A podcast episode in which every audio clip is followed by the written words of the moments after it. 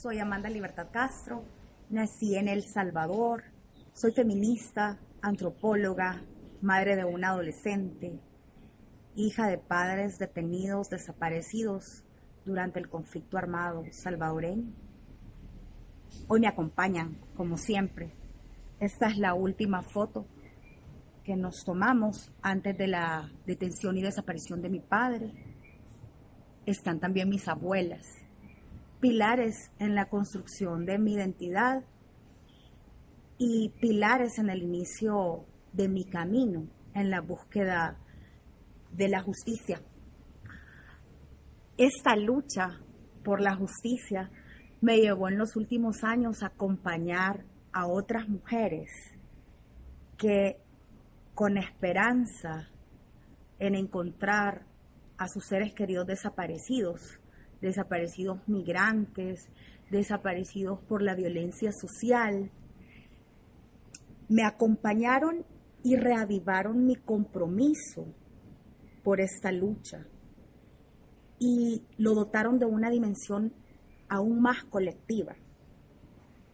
Además, eso me convenció de que la memoria es vital para el presente, para apropiarnos de la historia que han intentado silenciar. La memoria es importante porque hace ese vínculo de la lucha por la justicia en el pasado y en el presente, para luego amalgamar el futuro y transformarlo.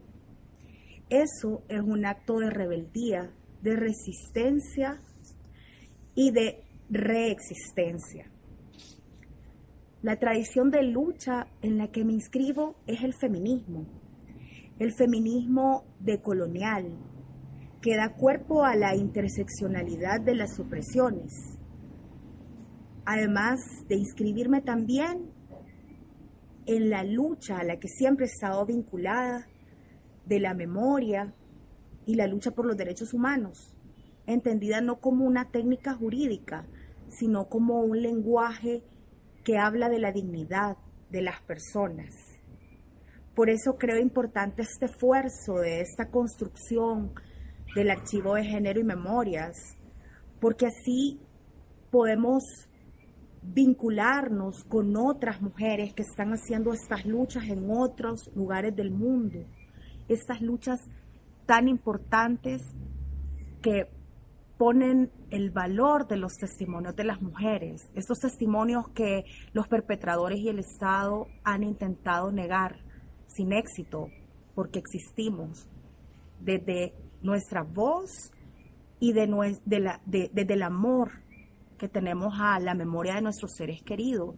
Les rescatamos del olvido, rescatamos su vida y sus historias del olvido y esto es vital y esto nos da fuerza y esperanza para luchar en colectivo. Por eso quiero agradecer a EGOA por esta invitación.